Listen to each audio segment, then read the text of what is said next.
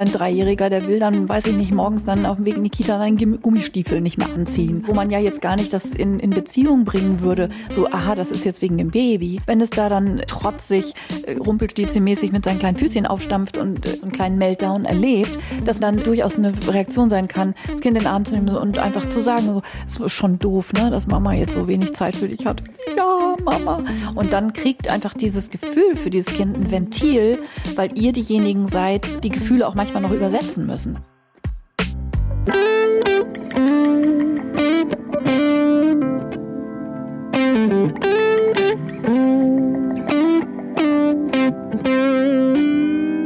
Hallo im Hebammsalon, der Podcast für deine Schwangerschaft und Babyzeit. Evidence-based und entertaining, Hebammenkästchen und Tacheles. Leichte Muse und Deep Talk. Und wir sind Sissy Rasche und Karin Dannhauer. Und bevor es losgeht im Hebammsalon, kommt jetzt ein bisschen Werbung. Und auch diese Woche dürfen wir euch ein Produkt von Veleda vorstellen. Also auch, ähm, ich finde die auch total super, weil das wirklich auch eine super Ergänzung ist im Veleda Baby Portfolio, nämlich die Serie Weiße Malve für Veleda. Die ist für sehr empfindliche Haut. Und die Serie besteht aus einer Wundschutzcreme, braucht man ja immer, ähm, einer Pflegelotion und einer Gesichtscreme. Und ähm, die weiße Malve ist parfümfrei. Und die schützt und regeneriert eben hochsensible Haut, spendet Feuchtigkeit und lindert Juckreiz. Und Juckreiz, das hat man ja dann vor allen Dingen, wenn die Babyhaut dann eher schon in diese neurodermitische Richtung geht. Ähm, und dafür ist die wirklich total klasse. Ja, und die Haut von eurem Baby ist ja fünfmal dünner als unsere Haut, also eines Erwachsenen. Und da sie sich noch entwickelt, ist sie natürlich sehr schutzbedürftig. Die weiße Malbe bindet die Feuchtigkeit der zarten Babyhaut und regt die Hautregeneration an. Neben der Bio-Weißen Malve ist auch noch Bio-Kokosöl und Bio-Sesamöl enthalten. Und das sind alles sehr hilfreiche Inhaltsstoffe, um die Haut mit Feuchtigkeit zu schützen. In der Wundschutzcreme ist außerdem noch Zinkoxid enthalten. Das haben wir euch ja schon mal erklärt. Das schützt vor Nässe im Windelbereich. Und auch für euch Erwachsene, ihr könnt das auch super gut benutzen. Wenn man sehr empfindliche Haut hat, ist die weiße Malve einfach eine super Pflegeserie. Genau, Borretsch-Samenöl ist, glaube ich, auch drin. Die hat ja ordentlich viel Omega-6-Fettsäuren. Das braucht äh, vor allen Dingen eben die zum Neurodermitis neigende Haut ähm, immer. Und in den Show Notes findet ihr den Link zum Produkt und auch ein kleines Video zur Babypflege. Und die Veleda-Videos sind auch echt nochmal ein Blick wert. Und das ist Werbung Ende. So, und herzlich willkommen zurück im Hebammsalon. Es ist wieder Montag und Sissi und ich sitzen hier wieder und ähm, machen es euch kuschelig. Seid willkommen. Ja, ich, herzlich willkommen. Ich muss hier gleich noch einen Schluck Tee trinken, damit meine Stimme gut ist für euch. es ist ja eigentlich schon Herbst, ne? Oh ja, wenn man rausguckt äh, und anfühlt, was man schon wieder für Klamotten anhat. Ähm, es wird Herbst und das, ich befürchte, es wird auch wieder ein langer, sehr häuslicher Herbst. Ähm, ja, machen wir es uns gemütlich. Ich habe Nestbau, also kein Problem. Ich habe ich hab, äh, viele Dinge auf meiner Liste, ähm, was ich in meiner Wohnung ähm, kennt ihr ja wahrscheinlich, die wahrscheinlich in den, auch gerade im Nestbaubetrieb sind. Bei mir fängt er auf jeden Fall an, weil ich noch so optimieren muss, weil ähm, wir jetzt ja noch einer mehr Klar. werden und ähm, die Wohnung nicht größer wird. Das ist auch immer krass, ne? Man denkt so, wenn man so als, als äh, verliebtes Paar in eine Wohnung einzieht, äh, die dann, weiß nicht, zwei oder gar drei Zimmer hat, dass man denkt, okay, spätestens, wenn wir jetzt ein Baby kriegen, müssen wir hier ausziehen äh, und nichts da. Also die meisten, die ich kenne, wohnen immer noch in der gleichen Wohnung und haben aber mittlerweile eine Handvoll Kinder mehr. Und dann werden Trockenbauwände gezogen und Hochebenen eingebaut. Also ganz Berlin äh, hier zumindest, ne, also wo der Wohnraum immer teurer wird, wird dann improvisiert mit äh, nicht minder teuren im Übrigen äh, Einbauten, um irgendwie Nischen und, und Kinderzimmer, Zimmer im Zimmer zu basteln. Ja, bei euch auch. Ja, bei uns auch. Also obwohl die Wohnung schon sehr groß war, als wir eingezogen sind, sie ist gar nicht so klein, aber vier Kinder ähm, hätten wir auch, glaube ich, nicht gedacht, aber so, so schön ist es jetzt. Und jetzt müssen wir einfach mal ein bisschen gucken, wie wir das noch ähm, optimieren. Und ich bin da mit meiner Freundin Anja dabei, die mir echt so toll hilft. Die ist Innenarchitektin und wir haben schon einen kleinen Plan gemacht, aber die Umsetzung muss jetzt natürlich noch folgen. Und äh, Tischler ist ja jetzt auch nicht so, dass die nichts zu tun haben gerade. Ähm, ja. Genau, also das, äh, also mein Nestbau wird sich damit beschränken, nicht um Babysachen auszusuchen, sondern wie ähm, schaffen wir Räume. In Räumen Hochebenen haben wir auch schon, aber wir werden auf jeden Fall noch ein Zimmer ähm, teilen. Und ähm, ja, das äh, wird jetzt auch die nächsten Wochen. Also von daher ähm, stelle ich mich auf jeden Fall auf den häuslichen Herbst ein. Ja, sollten wir ähm, wohl alle. Genau, in der letzten Folge ging es um die Geburtseinleitung und da haben Sissi und ich ja schon eine, wirklich mal wieder eine lange Folge über eine Stunde lang aufgenommen. Und ähm, natürlich haben wir schon beim Aufnehmen gemerkt, dass ein paar Sachen fehlen. Und einige von euch haben uns auch irgendwie geschrieben und uns dann noch konkrete Sachen gefragt, die wir schon alle noch auf dem Zettel äh, hatten, aber die wir in der Folge so ein bisschen vernachlässigt haben. Und das holen wir jetzt nach. Ähm, es, Sissi hat ja ähm, erzählt von sozusagen vorbereitenden und wirklich in dicke Gänsefüßchen, ich mache hier so Bewegungen mit meinen Fingern, gesetzte Anführungszeichen, natürliche ähm, Möglichkeiten zur Geburtseinleitung. Äh, wir haben über das Nachtkerzenöl gesprochen, wir haben über die Einläufe gesprochen. Die hohen Einläufe, ne? Die das richtigen, echten hohen Einläufe, also nichts hier so ein kleines Mini-Klist aus der Apotheke. Sondern so ein schönes Darmrohr, wenn ich damit dann immer ankomme, dann werde ich auch mal mit großen Augen angeguckt. Genau, wo soll das denn jetzt hin und rein und auf diesem halben Meter lang sagen, wie das ist. Und diesen Eimer, den du da dran hängst mit. naja, ein, ein, naja, etwas größeres ist, ist ein Liter auf jeden Fall.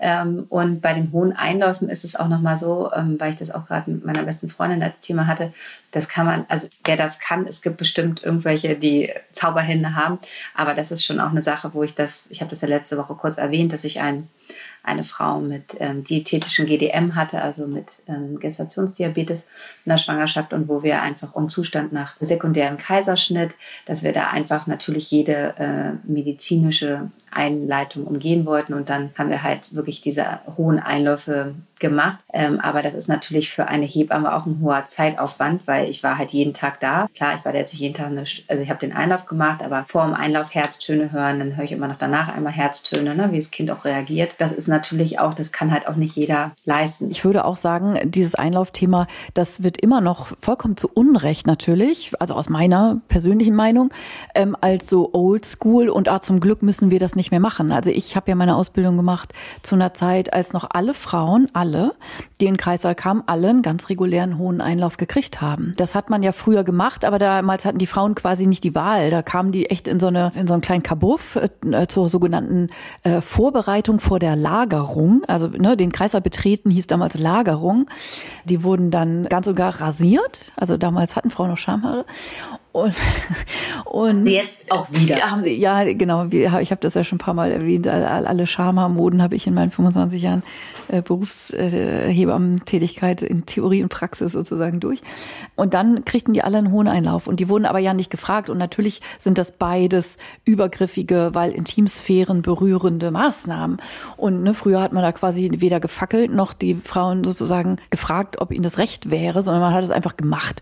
Und äh, sowas gehört sich natürlich natürlich in der Geburtshilfe ganz grundsätzlich nicht. Aber als damals dann hieß, okay, das machen wir jetzt nicht mehr, ist dann auch so ein bisschen äh, sozusagen die therapeutische Wirkung eines Einlaufes verschwunden, auch aus dem Hebammenwissen, würde ich mal so sagen. Also so, das heißt jetzt nicht, dass jede Frau einen hohen Einlauf braucht, aber dass dieses Tool, wenn es denn indiziert ist, durchaus mal einen hohen Einlauf zu machen, auch wenn es natürlich, also ne, die meisten Menschen haben in ihrem Leben noch nie einen hohen Einlauf bekommen.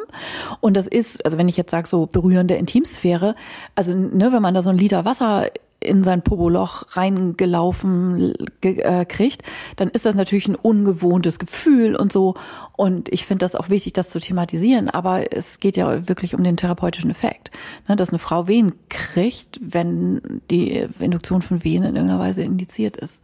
Und dafür ist es ein sehr probates Mittel. Ja, und vor allen Dingen ist es Wasser. Also es ist jetzt auch nichts. ne, es ist halt einfach ein Einlauf und wichtig ist halt, wie, wie du das so schön beschrieben hast, die Kommunikation und weil man ja schon so dieses Gefühl hat von so ausgeliefert sein. Ne? Mhm. Also es geht halt einfach sehr gut, diesen Einlauf auch in einer Knie-Ellbogenlage zu machen und es ist natürlich einfach ein, da muss schon sehr viel Vertrauen sein, weil es einfach eine, eine, ja, eine sehr ausgelieferte Position ist und ähm, deshalb muss man ein bisschen Feingefühl haben, aber ich finde halt, wenn man alle, die das schon mal gemacht haben, das ist auch einfach ein gutes Gefühl. Und für mich ist es immer so das erste Mitte der Wahl, um halt erstmal zu gucken, Geburt voranzutreiben und habe damit einfach immer gute Erfolge. Aber es ist auch hier ist das wieder in Vergessenheit, glaube ich, auch geraten, weil es ist ja schon aufwendig auch. Also ja, natürlich. es ist aufwendig. Es braucht Zeit, danach Zeit. nachruhen, Herz zu hören. Ja. ja. Und deshalb ist man darum übergegangen, diese, diese einfachen Klistiers zu nehmen, die sich die Frauen ja auch einfach selber auch ähm, verabreichen können. Und das ist aber dann nur der Enddarm. Und das Schöne ist ja wirklich, wenn man dieses lange Darmrohr ähm, in den, äh, wenn man den reinsch reinschiebt, dass das Wasser ja wirklich einfach ähm, richtig schön hochläuft und dann wir diese richtig schön, den schönen Effekt haben, dass es halt nicht nur der Enddarm ist, sondern wirklich den Darm hochläuft und dann ähm, einfach durch diese ja, Peristaltik einfach das Wehen auslöst, äh, Wehen auslösen kann und ähm, das ist einfach toll. Und nur mit Wasser finde ich immer großartig, was man da für einen großen Effekt haben kann. Mhm. Und es ist einfach auch für viele Frauen sehr angenehm, ne? weil sich natürlich durch das, den wachsenden Babybauch, wissen wir ja selber, wenn man immer diese Bilder sieht, wie sich alles wegtrennt und mhm. natürlich auch der Darm, dass da natürlich einfach nicht so eine starke Bewegung ist, dass das natürlich auch sehr, sehr gut tut. Mhm. Und bei meiner letzten Geburt, da war es auch so, dass ähm, ich natürlich äh, sehr früh meine Hebammen gerufen habe. Ähm, aus der Einsicht natürlich, weil eine sehr weit entfernt wohnt, also anderthalb Stunden ist die Anfahrt und ich immer sehr schnell geboren habe. Und als sie alle vor mir standen, waren halt alle Wehen weg. ne? So wie das so schön ist. Und ich so, oh nein, das tut mir so leid. Es war mitten in der Nacht. Und ähm, dann haben wir auch erstmal einen Einlauf gemacht, halbe Stunde später alles alles wieder da. Ähm, so, das ist auch immer so dieser Effekt, wenn man, wenn ich jetzt zu Hause anbetreue und dann geht man ins Krankenhaus Neue Situation. neue Situation das ist auch mal, obwohl ich die Einläufe, ich persönlich immer sehr gerne einfach zu Hause schon mache, ähm, weil das einfach natürlich die eigene Toilette auch so, ne, also das, dass man auch Intimsphäre schafft, dass wenn man, weil es einfach auch Geräusche macht, ne, das ist ja auch ein Thema, ne? Also es kennt ja jeder. Es gibt ja ganz viele Menschen, die auch können auch einfach, haben keinen Stuhlgang nur zu Hause. Oder das erste Mal äh, aufs Klo gehen müssen bei der ersten, äh, beim, beim, beim Date oder so. Ne, oh, das erste Mal verknallt, verknallt ist und das erste Mal kacken müssen in der, in der Wohnung von so irgendwie denkst, oh Gott, hoffentlich ist nicht im Fenster was ich, hoffentlich Mädchen machen ja keine Geräusche und keine komischen Gerüche und so.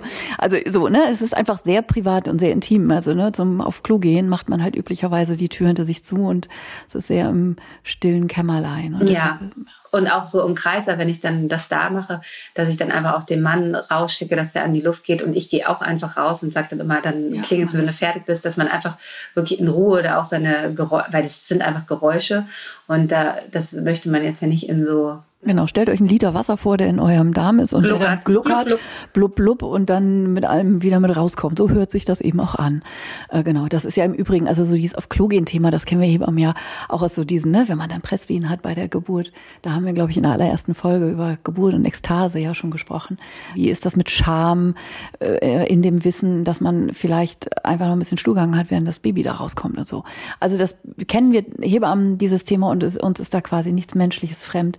Äh, äh, von, von verschiedenen Seiten ähm, und in verschiedenen Situationen. Und äh, genau, es ist wichtig, damit ähm, feinfühlig umzugehen, aber es ist auch wichtig, das sozusagen als, ja, ähm, es ähm, zu thematisieren und den Frauen zu signalisieren, das hat hier alles Raum und ich, ne, wir kennen das alles von A bis Z.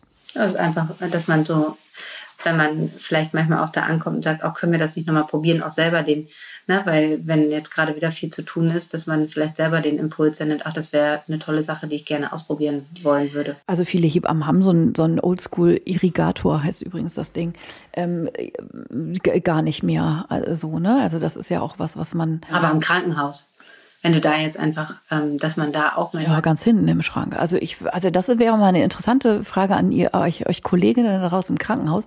Ähm, wie oft macht ihr das und habt ihr so ein Ding noch und wüsstet ihr in welchem Schrank ganz hinten? Ähm, also ich bin, also das wäre jetzt mein Gefühl, dass es das kaum noch gibt, Sissi. Aber ja, wir lassen uns mal überraschen. Es machen auf jeden Fall alle, wenn sie die ähm, traditionelle Hebammen-Ausbildung ja. gemacht ja. haben nach äh, THK von äh, Barbara Kosfeld die ich auch vor vielen Jahren gemacht habe. Und ähm, dann macht man auf jeden Fall erstmal die ersten drei Wochen danach nur Einläufe, ja. weil einfach da die alte Hebammenkunst, also wirklich ganz, ganz alt, also ich spreche hier von ganz, von vielen Jahren zurück, ähm, wie sich früher ähm, die Hebammen in den Dörfern einfach helfen mussten mit einfachen ja. Mitteln, mit Kräutern, mit Einläufen und so weiter. Und dieses, äh, dieses alte Wissen, was ja wirklich sehr gut ist, kombiniert mit einer modernen Medizin, ist einfach äh, äh, toll und das wird dann halt manchmal immer sehr vergessen und vor allen Dingen ist es dann halt aufwendig und dafür ist keine Zeit, das ist ja immer das Problem. Aber es ist ein sehr, sehr nützliches Tool und das sollten wir auf jeden Fall, wir Hebammen nicht vergessen. Aber genau, das nochmal dazu. Und wir hatten eine Sache, glaube ich, auch letzte Woche nicht. Darf ich ganz kurz dich einmal unterbrechen? Nein. Weil, Nein. Alte, weil ich das so altes Wissen in neuem Gewand äh, so spannend ist. Und ein Tool, was in dem neuen Gewand, in dem es dann auch gefragt wurde, ähm, wieder populär geworden ist, ist die sogenannte Luven-Diät. Das alte Wissen ist nämlich Fasten. Und ähm, als man das alles noch nicht zur Verfügung hatte, über das wir letztes Mal gesprochen haben, sprich ordentlich Hormone, äh, musste man sich ja irgendwas ausdenken. Und man wusste natürlich nicht, was daran wirkt jetzt. Also viele Dinge, die man sozusagen weiß, hat man ja einfach gemacht aus Erfahrung. Man hatte ja noch keine wissenschaftliche Arbeit im heutigen Sinne. Und ähm, die Erfahrung war einfach, ah, wenn Frauen fasten, scheint da irgendwas zu passieren, dass Hormone davon beeinflusst werden. Und konkret heutzutage ähm, ist das eben das Wissen um den Zusammenhang von Insulin, Cortisol äh, und Prostaglandin. Und das ist sozusagen das neue Gewand, heißt Luvendiät. Ähm, und die Luvendiät bedeutet, dass man in den Wochen vor der Geburt ähm, so ab der 36. Woche in der klassischen Form, eben keine kurzkettigen Kohlenhydrate mehr essen soll. Und das ist sozusagen eine Art Fasten, also wenn man so will, das Kohlenhydratfasten, ähm, was mittlerweile äh, so ungefähr in jedem dritten Geburtsvorbereitungskurs ähm, gefragt wird, hier, was ist mit der Luvendiät? Und ich habe gehört, ich darf jetzt keine Kohlenhydrate mehr essen, nah an der Geburt. Was hältst du davon, Sissi? Also der Ansatz ist auf jeden Fall total verständlich, also und finde ich auch gut. Aber ich bin ja immer so ein Freund von, also Leute, die das immer dann einfach so krass machen, das ist so, ich habe jetzt, ich äh, kann jetzt nicht wirklich sagen, dass es immer hundertprozentig funktioniert. Ne? Also ich glaube, alle diese Punkte, die man macht, ist es ein Zusammenspiel. Generell ist natürlich auf jeden Fall ähm, ein, ein ausgeglichener Insulinwert, der nicht immer von oben nach unten plumpst, äh, super. Und natürlich für die ganze Ausschüttung der Hormone, wie du es gerade beschrieben hast, super. Ähm, aber ich glaube, wenn man in Ausnahmen dann auch nochmal ein Stück Geburtstagskuchen isst, weil dann da gerade der, der Geburtstag eurer ersten Tochter ist oder eurer besten Freundin. Oh, na gut, da wollen wir mal nicht so sein. Nein, aber so weißt du, so, ich finde immer dieses Natürlich. Ganze, dieses, dieses, ähm, ich finde den Ansatz gut und dass man, äh, dass man generell darauf achten sollte, dass man jetzt nicht drei Snickers am Tag isst, ähm, auch in der kompletten Schwangerschaft und dass man ähm, halt, wie gesagt, diese ähm, kurzlebigen Kohlenhydrate meidet. Das finde ich super. Aber äh, mir ist ganz wichtig, dass ähm, auch ähm, der der, der Spaß nicht ganz vorbei ist. Also das ist immer also so mein es ist mit Sicherheit die unpopulärste Maßnahme, die man sich überhaupt vorstellen kann. Kommt direkt hinter dem hohen Einlauf. Ähm, was man Frauen sagen kann am Ende der Schwangerschaft. Ja, so hier so übrigens, ne, Kohlenhydrat ist jetzt nicht mehr. Also nichts mit ähm, den Dingen, die einfach äh, häufig in der Schwangerschaft, wonach man ein richtiges Craving hat, ne? Morgens ein geiles Croissant essen und so. Ähm, aber vielleicht noch mal zum Hintergrund. Also es geht genau darum, was du eben gesagt hast, Sissy, nämlich um eine volatile, also schwankende Insulinkurve. Und offenbar ist es eben so, dass hohe Blutzuckerspitzen dazu führen, dass die Prostaglandinrezeptoren, von denen wir in der letzten Folge ausführlich gesprochen haben, ähm, dass die dann eben nicht so gut gebaut werden können. Und die werden ja gebaut in diesen letzten vier Wochen der Schwangerschaft. Und eine stabile und eine eher niedrige Insulinkurve, ähm, die trägt dazu bei, dass das gut vonstatten gehen kann. Und das ist sozusagen der Hintergrund. Und was macht eine volatile Insulin- und Blutzuckerkurve? Kurzkettige Kohlenhydrate. Man isst die, ne, geht schnell ins Blut. Ihr habt ein schnelles Anfluten von Glucose in eurem Blutspiegel. Das heißt, es braucht eine schnelle Insulinantwort. Also auch spiked das Insulin so richtig nach oben. Und dann krach geht es dann eine halbe Stunde später wieder ordentlich in den Keller. So, und dieses Muster, dieses Zackeln, was man ja auch merkt, dass man leicht unterzuckert zum Beispiel, ist schon ein Zeichen für eine bisschen gestörte äh, Glukosetoleranz oder Insulinresistenz, kann es sein. Ähm, das ist eben für die Prostaglandinrezeptoren nicht förderlich. Und der Frank Luven, deshalb heißt das so, Professor an der Uni, also Chefarzt an der Uni in Frankfurt, der hat sozusagen diesem Mechanismus, irgendwas ist da mit dem Fasten und dem in Gang kommen von Geburt, ähm, sozusagen forschend so ein bisschen Gestalt verliehen. Und dann hat man das plötzlich in allen Modiforen Luven-Diät genannt.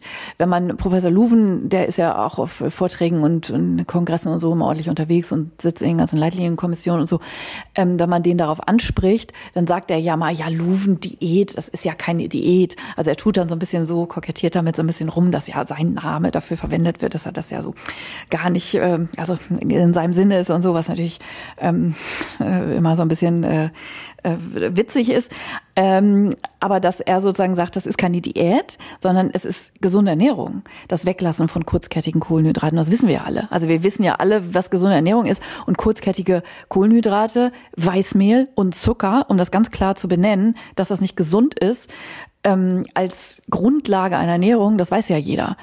Aber daran scheitert gesunde Ernährung ja nie, dass man nicht weiß, wie es besser wäre. Das meine ich halt damit, dass man halt ähm, generell das schon in der kompletten Schwangerschaft natürlich äh, machen sollte. Genau, wir, wir ändern die Empfehlung auf Luvendiät ab der sechsten Schwangerschaftswoche. ja, in einer idealen Welt. In einer idealen Welt, aber dass das Leben natürlich manchmal ein bisschen anders spielt, ähm, äh, ist natürlich klar und deshalb bin ich immer so ein bisschen generell auch mit vielen anderen Dingen so, dass man so einen gesunden Mittelweg finden sollte. Also ich hatte es jetzt bei einer Frau mit äh, dem Schwangerschaftsdiabetes, die das ganz, ganz toll gemacht und das hat auf jeden Fall was gebracht, dass sie sich ähm, so sehr ähm, an, äh, an ihre Diät in dem Sinne, aber sie hat einfach ihren Lebensstandard umgestellt und hat für sich da einfach einen guten Weg gefunden. Das Kind war kleiner. Ähm, wie gesagt, wir hatten eine spontane Geburt jetzt. Also es ist wirklich, hat auch was gebracht. Aber das muss man natürlich auch immer alles sehr individuell entscheiden, wie mit allen Dingen. Und ähm, das heißt nicht, dass ihr euch jetzt, wenn ihr dann mal das Stück ähm, Cheesecake essen möchtet, ähm, dass dann sofort alles ins Wasser fällt mit Guten Appetit. Geburt. Guten Appetit. Ja. Und dann könnten wir ja auch noch mal kurz über die Datteln reden, weil das ja. ist ja auch ähm, mein liebster Instagram. Ähm, also ich meine, wer gerne Datteln isst, der soll bitte gerne Datteln essen. Ja, das ist, äh, äh, das ist auf jeden Fall okay. Ähm, aber diese Studie oder dieses, was da in diesen ganzen Mami-Blogs und was auch immer, das ist eine Studie, die, also kann, ich würde mal sagen, es waren irgendwie 60 Frauen, das ist gar nicht so aussagekräftig, waren viele Zweitgebärende darunter und ähm, die Wahrscheinlichkeit jetzt, dass ihr, wenn ihr dann, wie viele Wochen so vorher sollte man das auch? Genau, also es geht interessanterweise bei all diesen geburtsvorbereitenden Maßnahmen tatsächlich immer um re recht ähnliches Zeitfenster, so ab der 36. Woche. Und ja nicht, nicht äh, von ungefähr. Da werden eben diese Rezeptoren ausgebildet. Die Be Geburt beginnt, wenn man so will, äh, schon in der 36. Woche, ne, im Verborgenen. Die Avocado reift, genau darüber äh, haben wir in der letzten Folge euch ja alles äh, erzählt, was wir darüber wissen. Und diese Dattelstudie, der Spaß ist aber, wir verlinken die auch nochmal in den Shownotes sehr gerne. Ähm, Sissi Rolf Verdreht die Augen. ich fand die zumindest interessant in der Weise, dass, ähm, also es, du hast total recht, also ne, vom Evidenzlevel her es sind, ist eine niedrige Fallzahl. Ähm, es ist, man kann die natürlich ähm, in dieser Weise nicht verblinden, die Studie, weil die Frauen wissen, ob sie Datteln gegessen haben oder nicht. Aber sie kamen mit einem signifikant ähm, größeren Muttermund in der Klinik an, hatten häufiger noch eine intakte Fruchtblase, brauchten weniger Oxytocin ähm, statistisch. Aber natürlich kann man bei einer Fallzahl von, ich glaube, es waren 90 Frauen, ähm, da jetzt nicht allzu viel von ableiten ableiten. Und ähm, dennoch ist es ein interessantes Phänomen. Und wenn man dann irgendwie sagen kann, dann esst halt, also es ging um sechs Datteln, ähm, 75 Gramm oder irgendwie sowas. Äh, Datteln, das sind ungefähr sechs Stück. Wenn die euch schmecken, und jetzt in der herbstlichen Zeit, wo die ja dann irgendwie auch wieder Saison haben, dann esst die doch. Aber das ist eben der Punkt. Ganz viele Frauen, die dann äh, ne, schlau und äh, gerade das mit der Luvendiät verstanden haben, äh, niedriger glykämischer Index und so. Datteln haben natürlich massiv hohen glykämischen Index von wahrscheinlich 120 oder so. Ähm, und natürlich widerspricht sich das. Also Frauen dann ganz schlau, so, ah, aber das widerspricht sich doch. Ja, in der Tat. Und so ist Wissenschaft. Wissenschaft widerspricht sich tatsächlich häufig. Und bloß weil das eine stimmt, heißt das nicht, dass das andere falsch sein muss und umgekehrt. Es gibt eben viele Dinge, die wir dahinter gar nicht verstehen. Also wir wissen nicht, warum denn irgendwas in der Daddel da offenbar drin ist, was möglicherweise einen Effekt hat. Genauso wie wir das bei Himmelblättern nicht wissen, auch so ein tra traditionelles äh, Zeugs, wo es überhaupt keine Evidenz äh, für, für gibt. Und wenn wir das jetzt hier alles anfangen aufzuzählen, dann heißt das eben überhaupt nicht, ihr sollt das alles machen. Ne? Und jetzt irgendwie Datteln essen, gleichzeitig aber Luvendiät, kannenweise Himmelblättertee trinken und euch dann noch zur Akupunktur anmelden und so, als würde man nur dann vernünftig ein Kind kriegen. Unser Ansinnen ist es immer, euch zu vermitteln, Frauen können Kinder kriegen, äh, Punkt. Und dann kommt erstmal ganz lange gar nichts. Und dann kann man ja, wenn man dann sowas liest und sich umhört, gibt es nicht doch irgendwas, was könnte ich denn tun? Dieser Gedanke ist ja auch sehr attraktiv und ja vielleicht auch wichtig im Sinne von Selbstfürsorge oder was weiß ich, ne? Wie, was kann ich denn vielleicht im Vorwege tun, um es gut einzufädeln, um die Geburt möglichst einen günstigen Verlauf nehmen zu lassen und so. Und da kann das ja auch alles dazu beitragen, auch in ritualisierter Weise, ne, sich eine Kanne Tee zu machen und dazu ein paar Daddeln zu knabbern und sich da aufs Sofa zurückzuziehen und das ein bisschen zu zelebrieren. Ne, das ist ja auch wichtig, sowas. Aber ne, so jetzt die Frage, was jetzt wissenschaftlich wie viele Prozentpunkte bringt, das könnt ihr mal dann schön vergessen. Also es geht dann um andere Dinge und auch wieder um Dinge zwischen Himmel und Erde und warum dir eine Frau mit oder ohne Akupunktur schnell oder langsam geboren hat. Man weiß nie, wie wäre es anders gewesen. Und Tatsache ist, dass dieses ganze gebären können oder die Geburt einem geschenkt. Es ist ja eben nicht nichts, was, was man vermag, sondern was auch viel Schicksal ist. Und man einfach sagen kann, ja, das ist nicht gerecht verteilt. Ja, das stimmt. Ich glaube, also zu unserem eigentlichen Thema, als wenn das jetzt die zweite Folge ist von Geburtseinleitung. Geburtseinleitung. Ähm, genau, haken wir das jetzt mal ab. Also wir nee, haben nee, nee, nee, nee, nee, nee, wir müssen halt schon noch eine Sache besprechen, die wir jetzt, ähm, ja, T dahingestellt, aber ähm, Akupunktur finde ich und du akupunktierst selber, äh, hast, heute, hast heute auch wieder deine Sprechstunde. Mm, Und das finde ich schon gut, wenn wir das, die geburtsvorbereitende Akupunktur nochmal ähm, mit ähm, anbieten also mit erklären. Ich habe habe ich Geburtsvorbereitung, ich habe zum Beispiel nie Geburtsvorbereiten angetrunken. Bei mir äh, hapert es aber immer am Zeitfaktor. Genau, das, äh, also so, so war es bei mir auch. Beim ersten Kind habe ich dann irgendwie gesagt, ach nee und Quatsch und ich brauche das auch nicht und so. Und ich habe dann aber in der 38. Woche habe ich dann kalte Füße gekriegt. Da habe ich dann gedacht, so, oh, ist mein erstes Kind und wer weiß und ich will nicht wegen einer PDA und einem protrahierten Verlauf ähm, umziehen müssen in die Klinik. Und dann habe ich irgendwie zwei Sitzungen oder so, habe ich dann noch gemacht. Das hat jetzt die PDA weggemacht. Schon nicht. Aber so, ne, das war dann im Vorwege, genau, wenn ich so die Sachen messe daran, was habe ich selber gemacht. Also mit diesem ganzen Daddelgedöns und Lundi, das gab's damals ja auch alles zum Glück noch gar nicht. Ähm, aber ich kann das voll nachvollziehen. Man hat da ja echt tagesfüllendes Aber Programm. vielleicht kann ich das jetzt machen, während wir Podcast aufnehmen, kriege ich Akupunkturnadeln gesetzt. Das, Nee, du brauchst doch keine, hä, na, Viertgebärden. Würde ich, also das ist zum Beispiel auch ein Punkt. Da rufen mich ja ganz viele an, ne, die sagen, oh, ich war zweimal bei dir zur Doch, ich Akupunktur. hätte gerne so ein, so ein, so ein Ruhe. Ja, na klar. Ne? Also ich Na möchte klar. jetzt keine, dass es schneller geht, sondern Äh, genau. ich hätte eher die Nadeln, Champagnerpunkt. Also, ja, genau, häufig ist es ja auch so never change a winning team, so, ne? Ich habe das jetzt bei zwei Kindern gehabt und es war immer so toll und dann möchte ich das beim dritten, aber dann nadel ich eben andere Punkte. Ja. Ganz genau, da geht es nicht um irgendeinen beschleunigenden Faktor, als sei äh, ne, Time is Cash, äh, als würde es darum gehen, dass eine Geburt in XY Stunden abläuft. Also auch darüber haben wir auch schon mal gesprochen, glaube ich, ne, dass es eben nicht so ist, dass eine kürzere Geburt eine leichtere Geburt immer ist. Überhaupt nicht. Mhm. Ne? Es braucht einfach die Zeit, die es braucht und ähm, Zeit ist eben auch wichtig, aber das ist nochmal ein anderes Thema. Aber kannst du noch mal Geburtsvorbereitung, zwei. Sätze zu deiner ähm, äh, geburtsvorbereitenden Akupunktur sagen jetzt für unsere Hörerinnen? Das finde ich, glaube ich, wichtig, weil ähm, beim ersten, also ich schicke sehr, sehr viele Frauen in deine Sprechstunde und ähm, erstes und zweites Kind finde ich schon immer Ja, also ich, ich bin tatsächlich äh, beeindruckt worden durch das Real Life. Ich habe genauso, wie ich auf vieles erstmal reagiere, als die Akupunktur aufkam, dass ich erstmal gedacht, oh, was ist denn das jetzt schon wieder für neumodischer Kram? Und jetzt müssen sich Frauen auch noch Nadeln pieken lassen oder was so. Und das war 1998 oder sowas. Und dann tauchten aber dann irgendwann die ersten Frauen, also es wurde diese Mannheimer Studie, die auch dann immer wieder zitiert wird, die wurde halt damals in unseren ganzen Fachblättern äh, veröffentlicht und da, da stand halt Akupunktur voll super so. Und dann tauchten aber die ersten Frauen im Kreissaal auf und habe ich gedacht, ach guck, schon wieder eine, die hat, hat sich nadeln lassen, kann Zufall sein, so. Und dann mehrte sich das irgendwie und dann habe ich gedacht, ach, irgendwelche Tools sich aneignen und Sachen lernen, finde ich ja eh immer spannend. Und habe ich diese Akupunkturausbildung gemacht.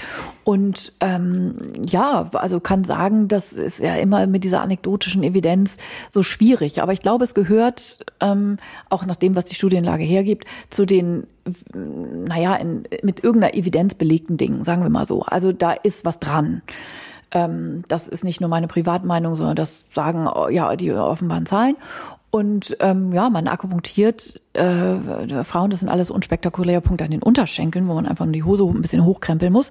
Einmal in der Woche, ab der 36. Schwangerschaftswoche. Einmal in der Woche hat man da so eine Sitzung, 20 Minuten liegen die Nadeln und dann kommen die da wieder raus. Ich mache das hier in Berlin so in so einer kleinen, auch Corona-bedingt noch ein bisschen kleineren Runde von fünf, sechs Frauen. Und während die Nadeln bei allen Frauen liegen, also ich gehe dann so einmal rein rum, ähm, ist das eben auch ein Raum für Fragen stellen und Austausch, also den ich auch immer sehr genieße. Und äh, viele von euch äh, treffe ich ich da dann auch immer mal. Das ist immer ganz nett, äh, wenn man dann diesen Raum auch noch nutzt, so ein bisschen für den Austausch untereinander, der heute, heute im Moment wegen Corona ja auch so wenig stattfindet. Das ist oft der einzige, äh, das einzige Moment, wo Frauen äh, sich untereinander noch treffen. Gibt kein schwangeren Yoga im Moment wirklich, gibt kein schwangeren Schwimmen wirklich, gibt auch nicht so richtig Geburtsvorbereitung. Und das ist irgendwie so meine kleine Insel gerade. Also wer in Berlin ist, ne? Der hat da. Oh Gott, bloß nicht, jetzt habe ich schon wieder was gesagt. Also ihr seid alle natürlich herzlich willkommen, aber ich habe natürlich auch nur endlich Plätze. Es gibt nur wenige Plätze und ich belege schon einige. genau, sie schickt mir immer ihre Frau und Christiane schickt mir auch immer Ja, genau, also das schon ist es wieder voll. Also das war nochmal einfach so ein kurzer ähm, Überblick äh, und Nachtrag zur letzten Hebammsalon-Folge. Wir haben heute auch noch ein anderes Thema mit euch kriegen wir auch immer wieder sehr viele Nachrichten zu. Ich hatte in den letzten Tagen bei Instagram auch so eine kleine Reihe zum Thema ähm, Wochenbett gestartet ähm, bei Frauen, die ich gerade aktuell betreue, die mir netterweise ähm, schöne Fotos zur Verfügung gestellt haben. Ich finde, es sind authentische Fotos. Nur nicht zu schöne Fotos bitte auf Instagram. Genau. Oh. Meine Frauen lagen alle im Bett ähm, und waren im Nachthemd oder nackt und haben ähm, gutes Essen ans Bett geliefert bekommen. So stelle ich mir das vor. Und unser heutiges Thema ist es halt, ähm, weil das erste Wochenbett haben wir ja schon mal besprochen, ist ja einfach noch ein bisschen einfacher zu organisieren, weil da noch keine Geschwisterkinder sind. Und deshalb haben wir gedacht, dass wir uns heute nochmal der ähm, in dieser Folge widmen, wie ein Wochenbett, ähm, was wir euch vielleicht noch für Anregungen und Tipps geben können, wie sich ein Wochenbett gestaltet, wenn dann da schon eins oder zwei oder wie bei mir jetzt auch drei Geschwisterkinder da sind, weil das ist natürlich auch für mich ähm, für das vierte Wochenbett auch nochmal ein großes Thema, ähm, wie man das gut organisiert und dass man trotzdem ähm, Erholung und Regeneration bekommt, die so wichtig ist, auch beim zweiten, dritten, vierten, fünften, sechsten, siebten Kind. Was ich ja immer ganz spannend finde beim ersten Kind, sozusagen, ne, weil du sagtest, das ist einfacher zu organisieren, da ist so oft der Haken, die Leute rechnen da nicht mit, trotzdem sie überall hören, hey, ne, und das ist total wichtig und dass man nur im Bett und gut vorbereiten und so, ja, ja, ist es dann ja immer. Und dann wenn man dann erneut schwanger wird und ein zweites Kind bekommt, dann ist es so, okay, das haben wir also verstanden. Und dann ist gleich die nächste Hürde. Aber jetzt ist da ja schon ein Kind und da hopst ein Dreijähriger munter da irgendwie auf der Matratze rum. Wie geht denn dann Wochenbett? Und aus äh, ja, dieser Frage oder diesen Themen wollten wir uns heute so ein bisschen ausführlicher widmen. Genau, das ist das, was ich den Erstgebärenden immer sage, dass sie einfach das so schön genießen können, weil im zweiten Wochenbett ist halt der Partner oder eure Partnerin halt mit den anderen Kind oder Kindern beschäftigt. Und äh, deshalb ist es beim ersten Mal halt so dieses Dreier-Sein, auch so, dass der Partner, Partnerin einfach viel mit im Bett liegen kann. Das ist natürlich im zweiten Wochenbett ähm, anstrengender und da muss man halt wirklich genau organisieren. Und ich kann, ähm, Karin und ich ähm, werden euch jetzt keine großen Geheimnisse erzählen. Wir werden euch nur erzählen, dass die Organisation alles ist. Und diese Organisation sollte deutlich vor eurem Wochenbettstart äh, finden und vor allen Dingen auch die Sensibilisierung eures Umfeldes, was Wochenbett bedeutet, weil auch immer wieder, ich meine, ich habe immer das Gefühl, wir sind, wir sind beide sehr große Wochenbettapostel, würde ich uns nennen, dass, dass ich das schon so oft rede und immer denke, also das muss ja jetzt jeder von mir wissen und mir immer die Leute sagen, das kann nicht oft genug gesagt werden. Also dass wir jetzt nicht dann den Frauen nicht gönnen, dass sie nicht rausgehen sollen. Da habe ich auch mal das Gefühl, so wenn ich immer höre, so, naja, du bist so streng und so, es, es, es hat nichts mit streng zu tun, sondern einfach ähm, eher was mit beschützen zu tun, einfach diese, diese, diesen Raum zu schaffen, ähm, damit ihr euch regenerieren könnt. Absolut. Also ich finde das ja immer wieder spannend, wer kümmert sich um die Organisation des Wochenbettes. Überraschung, Überraschung, es sind in erster Linie die Frauen. Und das könnt ihr in unserer Mental Load Folge ja auch nochmal irgendwie nachhören. Das ist spätestens, wenn ein zweites Kind kommt, einfach dann auch ähm, interessantes äh, Thema. Ne? Ich will jetzt gar nicht auf die Debatte in der letzten Woche äh, wieder eingehen mit dem Spiegeltitel. Ähm, hast du den gesehen? Also wo es eben sozusagen um Mental Load ja, ging ja, ja, stimmt, und dann eben ja. ne, das ähm, antifeministische Wort Maternal Gatekeeping. Ähm, also ne, die Frauen, äh, die reißen ja ihren Männern äh, alles weg, so ne, die die armen Männer, die kriegen ja keinen Fuß in die Tür und so, die würden ja gerne, aber die Frauen lassen sie nicht und so. Äh, ganz schlimme Diskussion, aber an dieser Stelle ist das auch noch mal was, wo man spätestens über dieses Phänomen stolpert und wo es da auch noch mal wichtig ist, dass ihr da so ein bisschen gemeinsam guckt, welche Aufgaben können einfach wie und gut verteilt werden, so dass ihr abgeben könnt, dass ihr euch kümmern müsst. Ne, dass ihr zum Beispiel diejenigen seid, die wissen, ah, da ist äh, Schwimmkurs und da ist dies und da ist das, äh, dass es dann nicht darauf ankommt, dass es euch im Wochenbett dann auch nochmal rechtzeitig einfällt und wo sind die Schwimmflügelchen und wo ist das alles und so, sondern dass das einfach gut ähm, organisiert ist. Das meinen wir ausdrücklich mit. Also dieses ne, Mental Load Ding, das ist dann, finde ich, ganz zentraler Punkt bei der Organisation eines späteren Wochenbettes. Wann plane ich mein Wochenbett? Ähm, das sollte schon wirklich ähm, früh geschehen. Also ich würde schon mal sagen, dass man sich auf jeden Fall ab der 25. Woche darüber Gedanken machen kann. Gerade wenn ihr vielleicht auch zwei, also ich hatte das selber, ähm, ich habe die Erfahrung gemacht mit zwei Kindern unter zwei. Gerade wenn es da um Betreuung auch geht. Ne, das Geschwisterkind sollte natürlich nicht erst, wenn das Baby da ist, an eine weitere Person, falls ihr jetzt auch noch außer Familie sozusagen ähm, andere externe Leute, ein Babysitter mit einbezieht, sollte das natürlich jetzt nicht eine Woche vor der Geburt stattfinden, sondern es sollte eine, ja, also es sollte eine Eingewöhnung geben, wo man dann halt auch schon mal übt, dass der Babysitter ähm, das Kind aus der Kita abholt oder wenn es noch nicht in der Kita ist, dass es äh, Vormittage gibt und Nachmittage gibt, wo ähm, wo halt eine fremde Person aufpasst oder aber auch mit der Familie. Ne? Das ist natürlich auch so, wenn, wenn, wenn das Dorf nicht in der Stadt wohnt, dass man halt guckt, dass es trotzdem irgendwie Regelmäßigkeit geht, dass sie sich aneinander gewöhnen, weil wenn man das so ad hoc macht, ist es natürlich äh, für, ist es für die Geschwisterkinder oder fürs Geschwisterkind einfach eine schwierige Situation. Und deshalb merkt ihr, wenn ihr, und es gibt viele ähm, Paare, die einfach ähm, sehr schnell auch ähm, die nächste Schwangerschaft haben, was ja auch wunderschön ist. Aber das ist natürlich was anderes, ob man jetzt ein, äh, ein anderthalbjähriges hat oder einen sechsjährigen. Ne? Also da gibt es dann wieder andere Konflikte.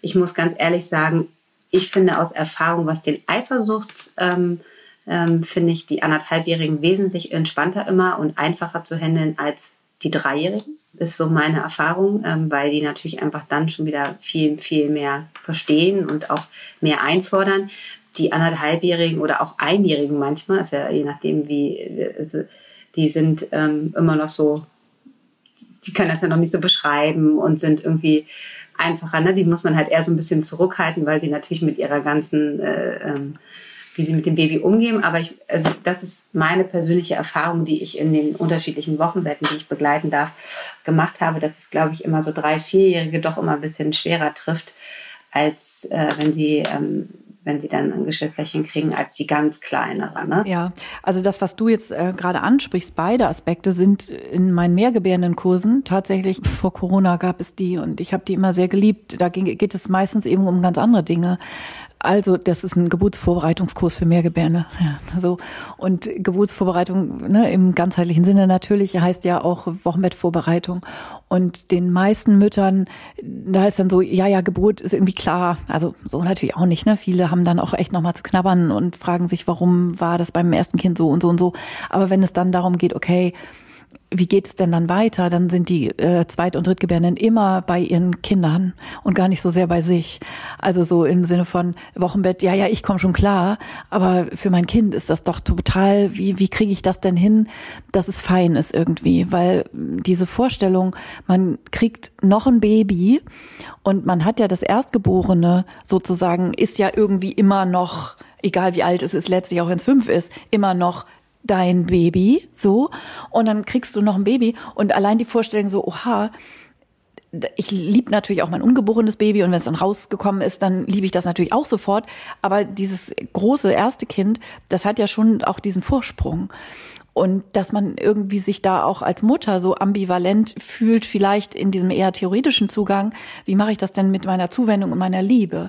Also ich liebe mein erstes Kind ja schon so doll, da ist bestimmt auch Platz für ein zweites, aber irgendwie, uh, damit muss man auch erstmal klarkommen. Also und das finde ich wichtig, das anzugucken, weil daraus speist sich natürlich äh, auch dieses Gefühl von, ähm, oha, was muss ich tun, damit es okay ist für mein zweites Kind? Also wie kann ich als Mutter eben auch meinem großen Kind gerecht werden, in dem Wissen, dass das kleine Baby nonstop an meinem Busen hängt und ganz bedürftig irgendwie noch ist und der körperliche auch mich braucht und so. Ähm, und wie ist das mit dem zweiten Thema, Riesenrespektthema in meinen Mehrgemeinen-Kursen, Riesenrespektthema, äh, Eifersucht. So, und das finde ich immer ganz interessant, weil das im Vorwege häufig, ich will nicht sagen problematisiert wird, aber so ein riesen, riesen Thema ist zumindest. Und dann in der Realität oft zumindest anders ist. Ich will gar nicht sagen viel kleiner ist, aber sich irgendwie anders äußert, als man sich das vorgestellt hat oder? Also so diese Szenarien von, das große Kind ist eifersüchtig und ähm, haut dann das kleine Baby oder sowas, das gibt's ja irgendwie so gut wie gar nicht. Gibt es manchmal aber auch, also ohne das jetzt irgendwie, ne, gibt's gar nicht. Aber ähm, ich finde es so wichtig, und glaube, das liegt auch daran, dass wir heutzutage so anders mit den großen Kindern und ihren Bedürfnissen auch umgehen. Also ich kann mich nicht erinnern, weil mein Bruder ein Jahr nur kleiner ist als ich. Aber ich glaube schon, dass es damals einfach ganz anders war, dass so diese Gefühle von Eifersucht, ich mag dieses Wort schon gar nicht. Auch schon in Liebesbeziehungen finde ich das Wort Eifersucht irgendwie komisch. Ähm, es bedeutet ja ein Gefühl von Verlust oder von Verlustangst oder von ja, einem bedürftigen Gefühl heraus, einem defizitären, bedürftigen Gefühl. Und wenn man sich jetzt vorstellt, so ein kleines Kind kriegt ein Geschwisterkind, ähm, dass man dann nicht damit loslegt, dem das verkaufen zu wollen, als sei es die tollste Sache der Welt. Oder als sei es nicht legitim, dazu Gefühle zu haben, die eben auch mit diesem Verlustgefühl oder mit diesem Defizit an was auch immer ähm, zu tun hat. Also es ist ja in der, in der erwachsenen Beziehungsliebe, wenn man jetzt mal beim Wort Eifersucht bleibt, genauso. So dieser Satz, Schatz, es hat auch nichts mit dir zu tun und es ist nicht so, wie es aussieht, hilft der bei Eifersucht überhaupt nicht. Aber mit unseren Kindern gehen wir kurioserweise auch so um. Sagen, auch Schatz, irgendwie das Baby ist doch voll süß und du kannst bald voll gut mit dem spielen und so. Das holt ein Kind ja nicht in seinem Gefühl ab. Ich glaube einfach, dass wenn man Kinder schon frühzeitig mit einbezieht, auch in die Schwangerschaft, ne? Also was da passiert, wie das generell diese ganze Aufklärung und auch in jeder Altersstufe einfach gerecht. Ne? Also ich meine, anderthalbjährigen, für, für, den nimmst du anders mit als ein äh, drei, vier, fünfjährigen. Aber ich finde schon, dass das nicht so parallel läuft, sondern dass man da einfach schon sehr, sehr viel ähm, mit einbezieht und erklärt und auch erzählt, wie das bei dir war und ähm, na, also dass, äh, dass man, dass du auch im Bauch warst und äh, das, was ist ich, gestillt oder auch die Flasche oder wie auch immer. Aber diese Sachen so, dieses Einbeziehen mit der Kinder, auch in Termine, ich meine, ich weiß, das ist jetzt wieder diese Wunschvorstellung, ich meine, in Corona-Zeiten war das ja alles ein bisschen anders moderne. Also ich habe zum ersten Mal meine ähm, großen Kinder jetzt bei den Geschwisterkindern vom großen Ultraschall mitgehabt. Ne? Fand ich auch total schade, weil das war auch mal so ein echten Event. Ne? Also das fanden die jetzt auch total ähm, blöd, ähm, aber nur gut, ähm, aber so Hebammentermine mit einzubinden. Und ich sehe mich auch als Hebamme, also, also aus meiner, äh, aus meinem beruflichen Aspekt immer so, finde ich das auch total wichtig, die, die anderen Familienmitglieder mit einzubeziehen. Also nicht nur den Partner, sondern auch die Geschwisterkinder. Deshalb finde ich auch gut, dass ich mal an Tagen komme, wo die halt einfach da sind, ne? dass sie auch wissen, wer ich bin, weil wenn man dann, dann jeden Tag kommt und so. Und ich glaube, je mehr man auch da schon ansetzt und auch äh, mit erklärt, desto einfacher wird. Das, das heißt nicht, dass es dann äh, easy wird oder so, aber ich glaube, dieses Einbeziehen von äh, Kindern ist so super wichtig und nicht immer dieses Trennen. Ich habe immer das Gefühl, oft wird auch einfach so getrennt. Und das, das äh, ähm, erlebe ich in den Familien, wo das eher so alles miteinander passiert, immer als wesentlich entspannter, als wenn man immer alles versucht, so jeden so, also auch so dieses, wenn du mehrere Kinder hast, kannst du auch nicht, ähm, dann ist es Quality Time natürlich wichtig, auch mal für das einzelne Kind, aber das muss auch nicht immer mehrere Stunden sein. Das kommt auf Momente an, ne? weil du kannst dich einfach als Mutter nicht zehn teilen. Und ähm, das betrifft jetzt nicht das frühe Wochenbett, weil da geht es natürlich erstmal darum, dass ihr auch wieder zu Kräften kommt, aber auch gerade für die Zeit danach, dass sich viele Frauen, viele Mütter sehr unter Druck setzen, immer dieses so, ich muss jetzt aber genau diese Zeit. Das ist natürlich toll und es ist auch mal toll, wenn man das mal einen Tag hat, aber es kommt auf die kleinen Momente an. Und ich glaube nicht, ist mein Gefühl mit mehr Kindern, dass sich jetzt ähm, dass sich einer weniger abgeholt fühlt, weil es gibt Momente, wo, wo ich auch nur mit dem einen Größten, der immer früh aufsteht, schon am Frühstückstisch sitze und wir haben halt auch nur eine Viertelstunde, aber können mal in Ruhe reden. Und das ist dann auch eine Quality Time, obwohl ich jetzt nicht mehr explizit einen Tag für meinen Sohn freigenommen habe, wo ich was mit ihm mache. Also ich glaube, dass man sich so ein bisschen fokussiert auf die kleinen Dinge und dieses ganze Miteinander einfach äh, mehr kommuniziert und dann ähm, fühlen sich Kinder immer äh, viel, viel abgeholter. Und wir merken ja, also Aufklärung und Offenheit ist da am besten und auch über seine Gefühle halt zu sprechen, immer in der Altersgruppe entsprechend natürlich. Voll. Aber das macht dieses ganze ähm, Konstrukt ähm, einfacher. Und ich finde auch dieses Nicht-Bewerten von Gefühlen so wichtig. Also, dass es eben nicht gute und nicht so gute Gefühle gibt oder sowas, ne? So nach dem Motto, sei mal schön lieb zu deinem kleinen Bruder, mach mal Ei. Also keiner von euch würde jetzt auf die Idee kommen, aber so im Kleinen ähm, dann eben schon so vielleicht, ne, dass dann irgendwie ähm, Babys ähm, ja einfach sehr bedürftig sind so. Und so ein dreijähriges Kind sich natürlich in gewissen Situationen, wo er selber bedürftig ist, das irgendwie nicht, also Geduld haben, warten können und so, das sind einfach Konzepte, die auch einem zwei- oder dreijährigen Kind noch nicht zur Verfügung stehen. Und die reagieren dann einfach auf eine andere Weise, also die weinen ja nicht still und so, dass man irgendwie sagt, oh Gott, ne, dein Herz ist gebrochen, sondern die werden dann ähm, vielleicht fordernder in ihren Bedürfnissen oder ne, also so dieses die Autonomiephase heißt es ja heutzutage ein bisschen äh, respektvoller zumindest als Trotzphase. Aber ein Dreijähriger, der will dann, weiß ich nicht, morgens dann auf dem Weg in die Kita seinen Gummistiefel nicht mehr anziehen oder will äh, irgendwie die, Vespa-Dose nicht mitnehmen oder will nur Gummistiefel, äh, also whatsoever und die Banane ist am falschen Ende durchgeschnitten worden oder was auch immer.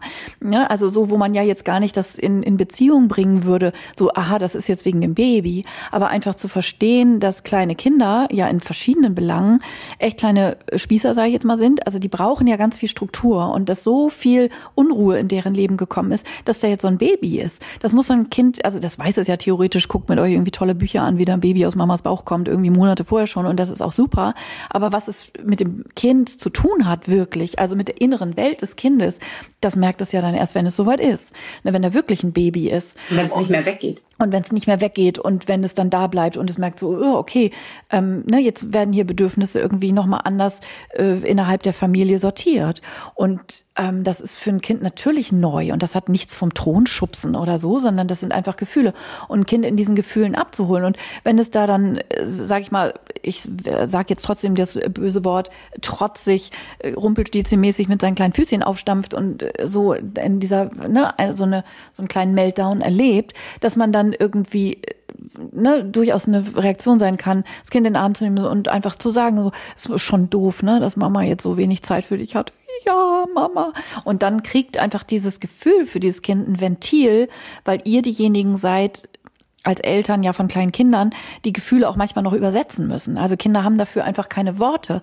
Aber es ist unheimlich entlastend für die Kinder, wenn sie Worte angeboten kriegen dafür. Und dann spüren so, ah, das ist es.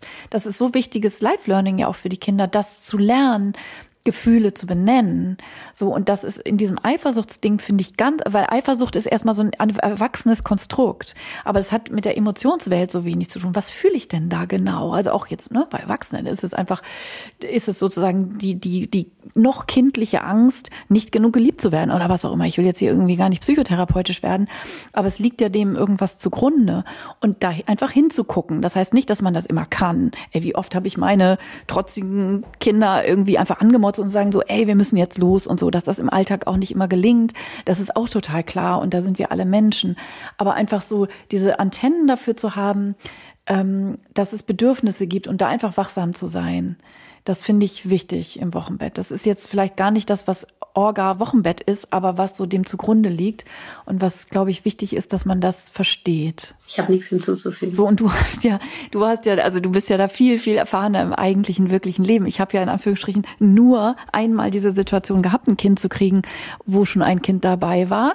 Und meine Kinder haben ja einen relativ großen Abstand von fünf Jahren. Mhm. Und das war einfach vollkommen schön, von A bis Z. Es war alles daran schön. Es ist auch im Nachhinein nichts, was ich nicht daran schön oder was ich als schwierig begriffen habe, zum Glück. So. Ähm, aber das ist, also, ne, weil du das gerade ähm, ja so erwähnt hast, äh, zwei unter zwei und so. Also je kleiner die Kinder, umso bedürftiger sind sie natürlich auch noch. Und umso weniger können sie Dinge so wie ne, mithelfen, sind ja auch kleine Dinge, ne, eine Windel holen oder, oder so, um die dann einzubinden auch in diese Dinge. Also mein zweites Wochenbett war eine Vollkatastrophe. Mhm. Es lag aber auch ganz klar an mir, dass ich ganz viele Sachen einfach nicht klar kommuniziert habe im Vorfeld, was ich mir wünsche.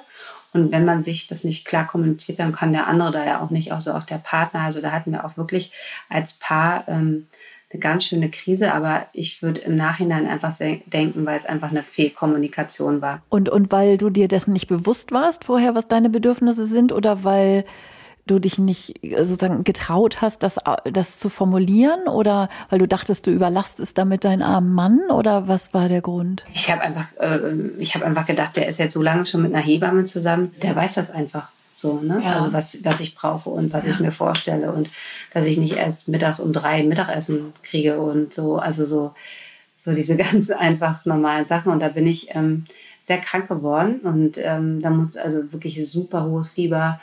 Ähm, aber das war psychisch. Also das habe ich auch der Ärztin im Krankenhaus gesagt, die brauchen wir jetzt gar nicht, weil da gucken wir uns einfach meine Psyche. Ich bin einfach traurig. Ähm, daraus haben wir beide sehr, sehr viel gelernt und ich kann einfach nur für mich daraus schließen, dass ich das ähm, letzte Wochenbett, was ich hatte bei unserem dritten Kind, das war super gut geplant. Ich habe aber auch ganz klar ähm, ihm gesagt, mein Mann gesagt, so, was kannst du geben? Was, was für Kapazitäten hast du? Und er hatte zu dem Zeitpunkt auch nicht so viele Kapazitäten. Und dann war es für mich auch okay zu sagen, okay, dann brauche ich halt, dann habe ich mir eine Mütterpflegerin besorgt. Dann habe ich meine Mutter ähm, gebeten, Urlaub zu nehmen. Ähm, dann habe ich mein Umfeld mit einbezogen dass ich ihm gesagt habe, alles, was er einbringen kann, freue ich mich.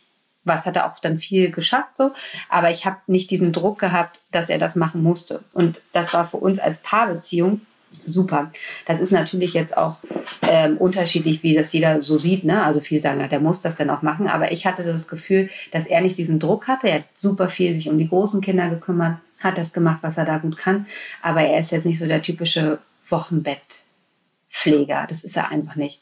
Der hat zwar gekocht und so, aber das ist ja auch okay. Und das ist, finde ich, wenn man das vorher einfach ganz klar für sich als Paar auch so entscheidet, das hat mir auf jeden Fall geholfen und wir hatten da einfach keine, ich war nicht traurig. Ja, ja, das ist so dieses Enttäuschtsein, so unausgesprochene Erwartungen, so, ne? Ja, und mhm. ich hatte auch keinen Bock, dass meine Hebamme ihm jetzt sagt, was er zu machen hat, sondern ich habe ganz klar vorher entschieden und so mache ich das auch dieses Mal wieder, ich habe jetzt auch wieder eine Mütterpflegerin. Ich habe natürlich jetzt den Nachteil, dass es Weihnachten ist und alle zu Hause sein werden, zu jeder Tageszeit. Let's see. Ich komme vorbei, Sissi.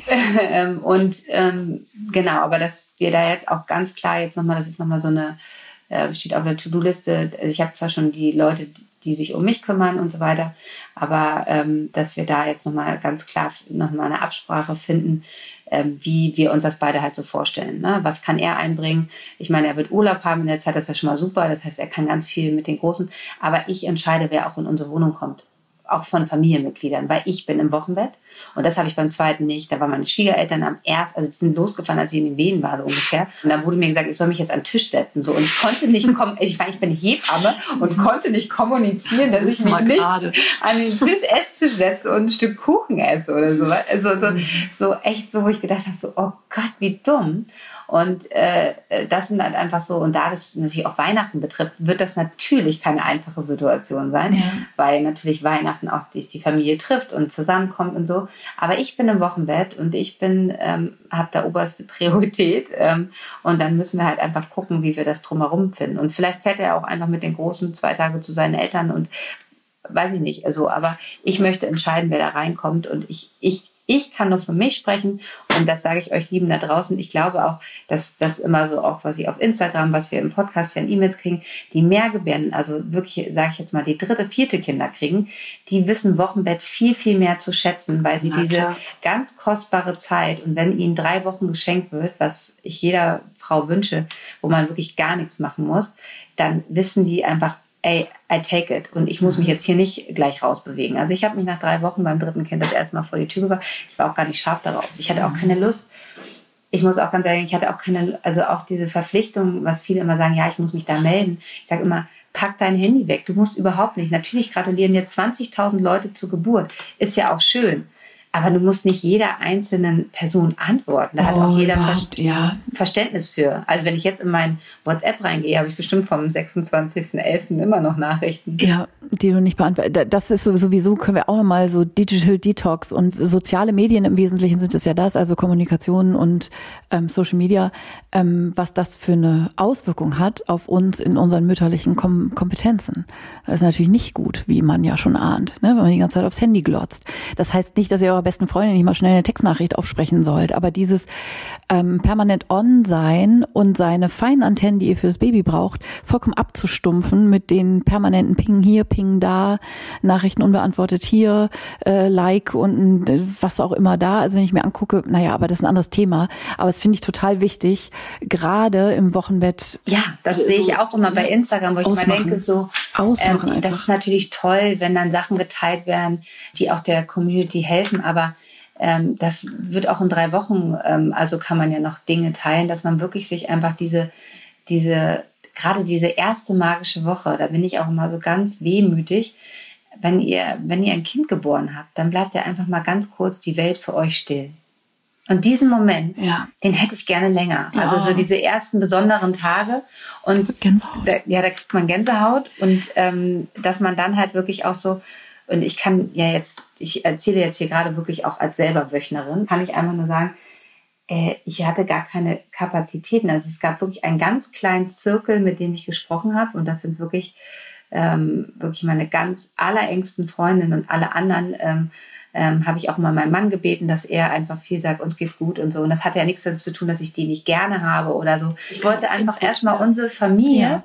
Ähm, weil wenn man ja auch, das ist ja das Thema heute auch, ähm, das Entschuldigung, dass ich dich jetzt mal unterbrochen habe, dass wenn man das Thema Wochenbett beim zweiten, dritten äh, Kind hat, ich wollte auch erstmal unsere Familie mit dieser neuen Konstellation klarkommen lassen. Und das braucht ja auch erstmal einige Tage, bevor ich mir jetzt wirklich den Besuch von draußen reinhole. Und toll ist es, wenn man so eine Freundin hat, die das verstehen können, die einfach die tolle Lasagne oder die tolle Suppe vor die Tür stellen die das schicken und so weiter. Damit könnt ihr ähm, nämlich eure Freunde ähm, unterstützen. Aber erstmal so diese neue Familie mit Geschwisterkindern, das muss erstmal, da muss erstmal eine wie alle ins Bett gehen, eine Routine gefunden werden. Das ist ja alles neu. Ist einfach neuer, neues Mitglied. Und da braucht, hat man selber so viel mit seiner eigenen Kernfamilie zu tun, dass man da erstmal klarkommen muss, bevor man sich halt die Hütte vollholt. Ja, und auch eine wichtige Planung und ja auch emotionaler Sprengstoff, ne? Und da ist jeder, das ist immer mein Satz dazu, für seine eigene Familie zuständig. Da haben wir in unserer Wochenbettfolge auch schon drüber gesprochen, die könnt ihr euch natürlich auch nochmal anhören. Dass also nicht man selber die nervige oder doofe oder undankbare Schwiegertochter sein muss, die den Eltern des Partners, der Partnerin irgendwie sagt, hier übrigens, ihr soll noch nicht gleich auf der Matte stehen und so. Aber um all diese Dinge muss man sich eben rechtzeitig kümmern. Also gute Vorbereitung ist einfach hier natürlich auch wie immer im Wochenbett ähm, das, das ganz Zentrale. Ja, und vielleicht auch einfach das so kommunizieren, dass man sagt, das hat nichts mit der Liebe zu euch zu tun oder das wäre nicht euer Enkelkind, sondern das ist einfach ganz bewusst, ich wünsche mir sehr für mich und unser neues Familienmitglied, dass wir erstmal gucken, wie wir, wie wir ankommen. Und wenn, wenn man dann merkt, und das finde ich immer toll an Großeltern, die das halt akzeptieren und die dann sagen, ja, aber gib mir ein Zeichen, wenn ich äh, was tun kann, weil es gibt ja, ich hatte jetzt einfach auch eine ganz tolle Großmutter im, im Wochenbett. Ähm, das war unglaublich. Die hat sich so toll gekümmert, aber immer so genau gemerkt, wann ich mich zurückziehe. Hat der Hebamme keine, ne, also hat auch so ihre Tipps nicht gegeben und sondern so einfach super angenehm, wo ich gedacht habe, so wow, das war einfach toll und ähm, ist dann auch wieder gefahren und dann, dann kam der erste Milchschau, als sie gleich weg war und dann kam sie wieder und hat sich, ähm, ähm, das war nämlich auch ein sehr kurzer Altersabstand, um sich gekümmert und das war natürlich wunderbar gekocht. Das ist natürlich großartig, sowas zu haben. Und man muss halt auch ganz genau hingucken. Auch nicht äh, die eigene Mutter ist manchmal die beste Option im Wochenbett. Das ist ja auch für viele. Und da muss man halt auch irgendwie irgendwie ehrlich zu sich selber sein, weil wenn, wenn man sich da dann noch die Konflikte ins Haus holt, äh, das ist in dieser sensiblen Zeit, wo ihr so offen seid, wo ihr so Angriffs, also so viel Angriffsfläche sich bietet, weil man gerade geboren hat und ähm, sich alles neu einstellt, äh, da sollte man sich jetzt nicht die Dinge ins Haus holen, die eh äh, schon auch im, im, im starken Leben ähm, nicht so einfach sind, sondern einfach sich Personen um sich herum schafft, die die, ähm, ja, die gut tun. Ja, und das äh, finde ich aber auch, dass Zweit- und Drittgebärende das zunehmend besser können. Also man ist einfach irgendwie sich seiner selbst und seiner Bedürfnisse, also da, ich will nicht sagen, radikalisieren ein kleine Kinder auch, aber im besten Fall kommt man da ja auch viel mehr hin, ne, die eigenen Bedürfnisse auch ernst und wichtig zu nehmen. Äh, von mir aus im Sinne der Familie, aber auch von mir aus sehr gerne ähm, für die eigenen, für die eigene physische und psychische Gesundheit sozusagen, dass man da äh, die richtigen Prioritäten setzt. Genau. Ähm, was ich auch nochmal so zur Orga wichtig finde, ist ähm, so einerseits zu wissen, das große Kind braucht ganz viel Struktur und ähm, sozusagen Alltag weil so vieles aus den Fugen gerät für dieses Kind, dass es dann trotzdem noch auf der Basis einer Struktur ähm, ist. So, das ist dann immer wieder die Frage. Also natürlich geht es am nächsten Tag tendenziell nicht in den Kindergarten, sondern davon A bis Z irgendwie das kleine äh, frische Baby bewundern oder so. Aber ähm, das ist dann mit einem Schwung ausgedruckter Fotos zum Beispiel, halt stolz, dass äh, großes Geschwisterkind äh, ausgestattet dann irgendwie in die Kita geht und dann erzählen kann und dort dann ja auch seinen festen Tag hat. Das ist ja nun auch nicht so, dass Kinder, Geschwisterkinder morgens von A bis Z bis abends äh, das kleine Geschwisterkind bewundern, sondern die gucken mal einmal und sagen, hm, schön und dann wird es auch relativ schnell langweilig und so. Ähm, das finde ich auch immer nochmal ganz gut. Ähm, so und gleichzeitig zu wissen, dass es auch eine Ausnahmesituation ist, wo Ausnahmen erlaubt sind. Also sowas wie, dann gibt's halt mal, weiß ich nicht, zwei Folgen was gucken die heutzutage, Paw Patrol oder Vicky und die starken Männer oder was auch immer, äh, zwei Folgen hintereinander, weil man einfach irgendwie diese Zeit braucht und dann gibt's von mir aus Pommes mit den Fingern im Bett, also im gemeinsamen Familienbett gegessen und nicht immer am Tisch oder so, um auch sowas Gemeinsames irgendwie herzustellen. Also, dass man dann nicht denkt, so, oh nein, und jetzt darf man bestimmte Sachen auf gar keinen Fall wieder einreißen lassen. Oder sowas wie, Kind hat gerade geübt, im eigenen Bett zu schlafen oder kann alleine aufs Klo gehen oder irgendwie so, so Meilensteine sozusagen in der, in der Selbstständigkeitsentwicklung, dass man einfach auch damit rechnet, kann gut sein, dass es da dann wieder kleine Einbrüche gibt und so ein äh, kleines Kind dann auch gerne sozusagen, also Regression, äh, wieder Baby sein will, um auch wieder klein zu sein und bedürftig sein zu dürfen und all diese Dinge. Dass man einfach weiß, so ja, und alles hat seine Zeit und solche äh, Situationen wie oh, ne, Schnuller abgewöhnen oder in der Kita nach dem Mittagsschlaf dann noch länger bleiben oder so, dass man das tunlichst natürlich nicht in diese Zeit legt und auch Ausnahmen gestattet und sich in dem Sinne auch bewusst ist, genauso, keine Ahnung, wenn die Kinder mal bei den Großeltern sind und es da Süßigkeiten und Fernsehen bis zum Abwinken äh, gibt und die regelmäßig zur Diskussion führt, ähm, dass man einfach weiß, wenn die Kinder wieder zu Hause Hause sind, dann wissen die auch, wie ihre Struktur wieder ist. Und so ist es mit dem Wochenbett, finde ich, auch so ein bisschen, dass man da einfach Ausnahmen macht, die man sonst vielleicht nicht macht, im Sinne einer Ausnahmesituation, womit Kinder auch gut klarkommen. Oder? Ich wie ja. mal, also ich, ich, da hatten wir auch im Vorfeld drüber gesprochen und ähm, so das frühe Wochenbett halt einfach, weil ihr da ja komplett meistens raus seid, aber so auch im späteren Wochenbett, wo man dann sich einfach auch um Baby und Kleinkind ähm, auch selber kümmern muss, dass man sich so den Druck so rausnimmt, das muss immer alles so perfekt, wie es vielleicht vorher war, eingespielt und so. Ähm, da kann ich mich noch dran erinnern, dass ähm, ich auch einfach ganz oft mit beiden Kindern äh, eine linke Seite stillen, das andere rechte Seite ähm, im gemeinsamen Bett eingeschlafen bin, so das ist auch heute manchmal noch so, dass ähm, wenn meine großen Kinder einfach, ne, weil jeder hat ja manchmal gleichzeitig die Bedürfnisse von Kuscheln, dass wir uns einfach alle gemeinsam in unser großes Bett legen. Und auch wenn die jetzt natürlich schon lange nicht mehr bei uns jetzt äh, dauerhaft schlafen, aber es gibt so Tage, da brauchen die einfach, da hatten die einen anstrengenden Tag, da war es emotional alles sehr aufwühlend. Und dann sage ich, ähm, wenn ich natürlich die, die Jüngste ins Bett bringe, dass ich dann nicht gleichzeitig beim Größten sein kann.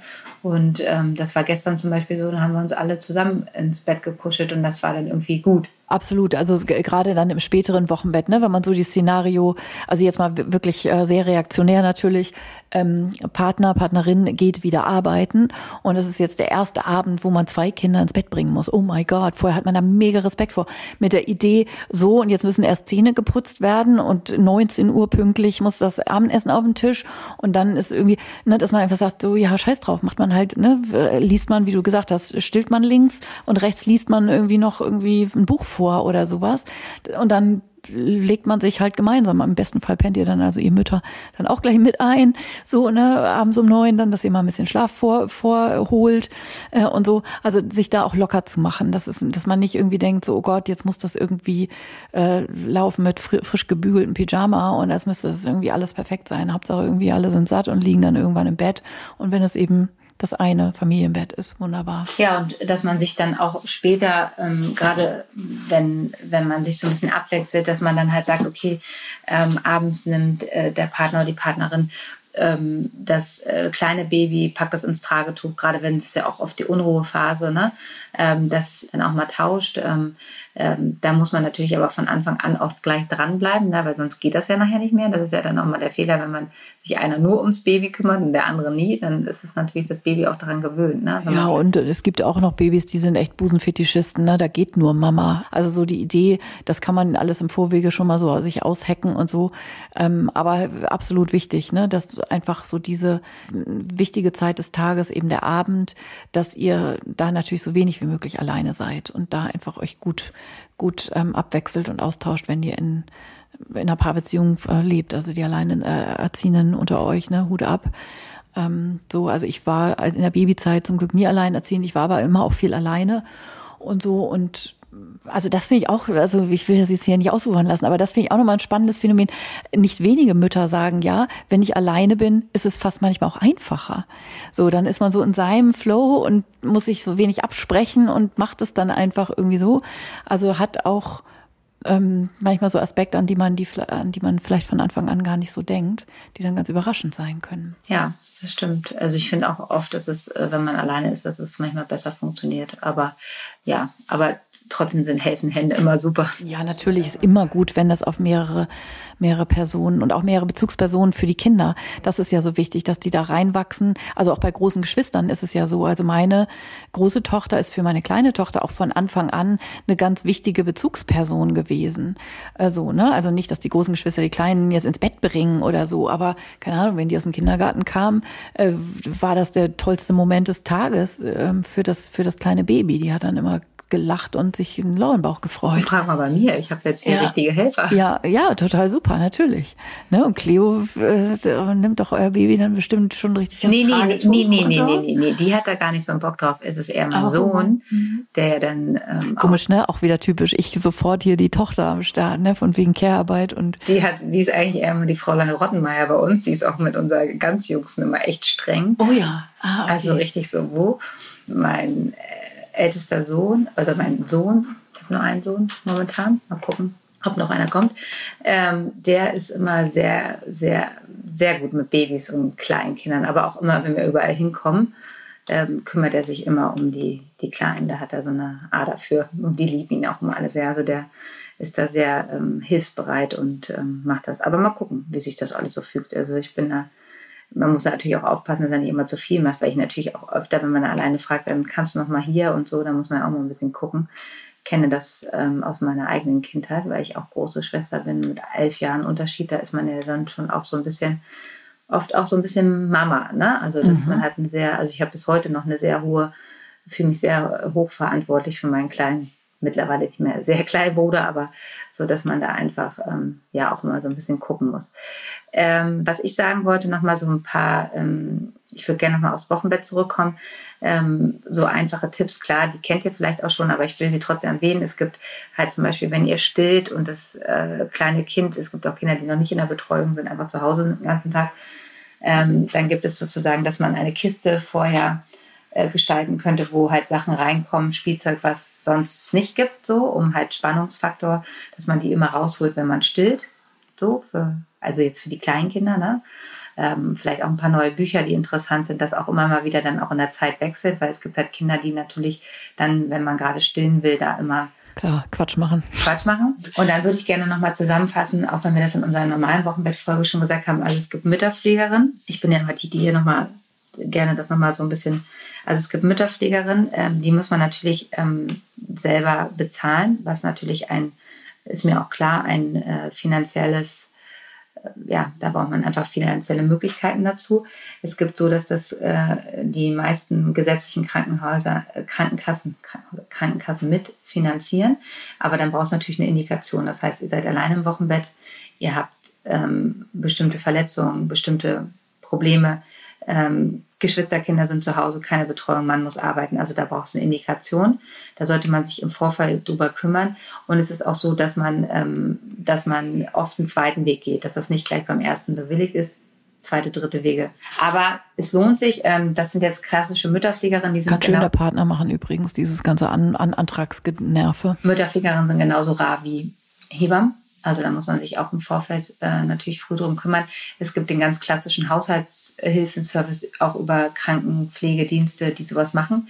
Da kann man natürlich Glück und Pech haben, aber da habe ich, ich schon sehr viele positive Erfahrungen auch gemacht, was natürlich dann auch zum Teil von den gesetzlichen Kranken, ich rede jetzt auch über ähm, wirklich Sachen, Zwillingsschwangerschaften und so weiter. Das ist ja auch nochmal ein Thema, was wir nochmal aufgreifen werden. Aber da kann man sich schon auch gucken. Oder wenn im Spätwochenbett nochmal so ein starker Milch, ein, äh, äh, eine Brustentzündung kommt. Ne? Das sind immer Sachen, wo man auch nochmal wieder jemanden reinholen kann. Mhm. Wenn der Partner oder die Partnerin dann schon wieder arbeiten ist, ihr kleine Kinder zu betreuen habt und dann kommt nochmal was, da kann man das dann auch immer nochmal versuchen. Also das ist dann mit dem Haushaltsservice. Es gibt ähm, Doulas, die ähnlich arbeiten wie Mütterpflegerinnen, die halt auf dieses ganze Postpartum, finanzieller Luxus. Ich will es einfach nur erwähnen, dass es das gibt. Natürlich auch wieder nicht in Randgebieten, nicht in ländlichen Gebieten. Wir leben hier immer in so einer kleinen Bubble in Berlin. Ähm, und dann, wenn man das alles nicht hat und auch gerade die finanziellen Möglichkeiten nicht hat, dann ist es halt wirklich wichtig, sich familiär, freundschaftstechnisch, damit es gibt auch Leihomas, das muss man natürlich auch vorher machen, weil die Kinder müssen es kennenlernen und so weiter. Also es sind alles so eine Sachen. Also ja, so diese ehrenamtliche Dienste, ja. Welcome zum Beispiel. Ja. Ne? Können wir euch auch in den Shownotes nochmal so ein bisschen äh, was verlinken, ähm, wo man möglicherweise noch so eine Anlaufstellen hat. Manchmal auch wirklich klassisch über so Kirchengemeinden und so. Ne? so. Also da gibt es ähm, viele Möglichkeiten. Ähm, das lohnt sich einfach immer nochmal darüber zu recherchieren und zu gucken. Dann ähm, gibt es in den großen Städten, also in Berlin haben wir jetzt hier gerade auch einen ganz tollen Wochenbettservice. Auch das ist natürlich eine, ein, ein Luxus, den man sich gönnt. Ähm, ähm, Essen geliefert. Ich finde nämlich immer dieses klar, in einer großen Stadt Lieferservice hin oder her, es ist einfach nicht so nett. Es ist einfach klar, dass man, dass man kann da einfach Essen mal kriegen, aber es ist schon was anderes, wenn man so, es gibt ja die Service, die dann wirklich fürs Wochenbett und das ist einfach ein bisschen schöner alles und nochmal ein bisschen lieblicher so, ne? Und mittlerweile gibt es wirklich auch ganz, wir hatten auch schon mal ähm, Mother's Finest hier, haben wir schon mal von erzählt, dann gibt es ähm, dann gibt es Gesundmutter. Ich würde gerne die alle in die Shownotes packen, die auch tolles Essen liefern, ähm, nach Hause deutschlandweit ähm, so dass ihr da nochmal gebündelt habt, weil sowas hilft natürlich auch. Sowas hilft sogar manchmal schon in der Frühschwangerschaft, wenn man, ähm, das habe ich ja auch schon mal gesagt, dass ja. mir das sehr geholfen hat, ja. aber die, die jeweiligen Punkte findet ihr dann nochmal in den in den Show Notes. Ja, und dieses äh, viel beschriebene Dorf, ne, was es ja braucht, um ein Kind gut aufzuziehen.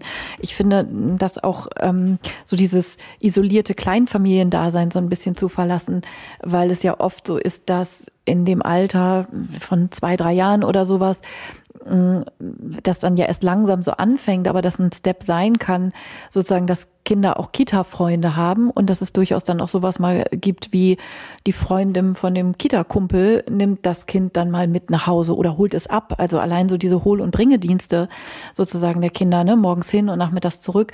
Wie entlastend ist das, wenn einfach, wenn man irgendwie sagt, immer donnerstags bringt XY einfach das Kind mit und dann gehen die auf dem Weg noch beim Bäcker oder bei der Eisdiele vorbei oder auf dem Spielplatz oder so.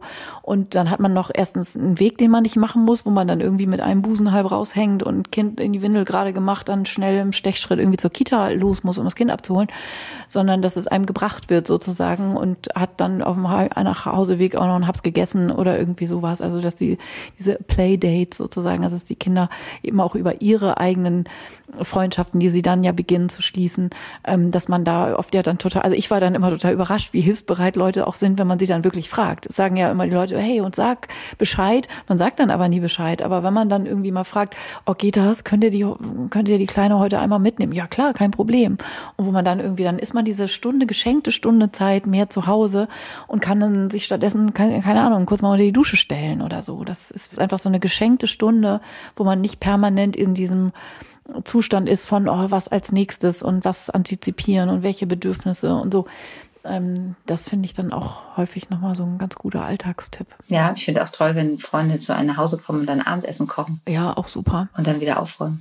Keine Ahnung, auch Leute, die in, ne, natürlich äh, der frühe Abend mit jungen Familien, keiner irgendwie geht irgendwo hin, weil die Kinder durch sind, man selber ist durch und so, aber wenn man zwei so Familien zusammenschmeißt und irgendwie klar ist, ey, wir sind hier alle irgendwie am Rand, aber was soll's? Und man dann irgendwie sich ein Glas Wein einschenkt, also ähm, ja, jetzt hier nichts glorifizieren, aber irgendwie das, das gemeinsame Schicksal sozusagen so ein bisschen damit besiegelt und irgendwie sagt so, ey, who cares und Chaos hier in Tüten, aber ähm, man ist einfach, man sucht sich Verbündete, die in der gleichen Situation sind. Sowas tut ja einfach auch immer gut. Ich glaube, ich weiß, was ich heute Abend mache. Ich spreche über mein Wochenbett mit meinem Mann. Genau.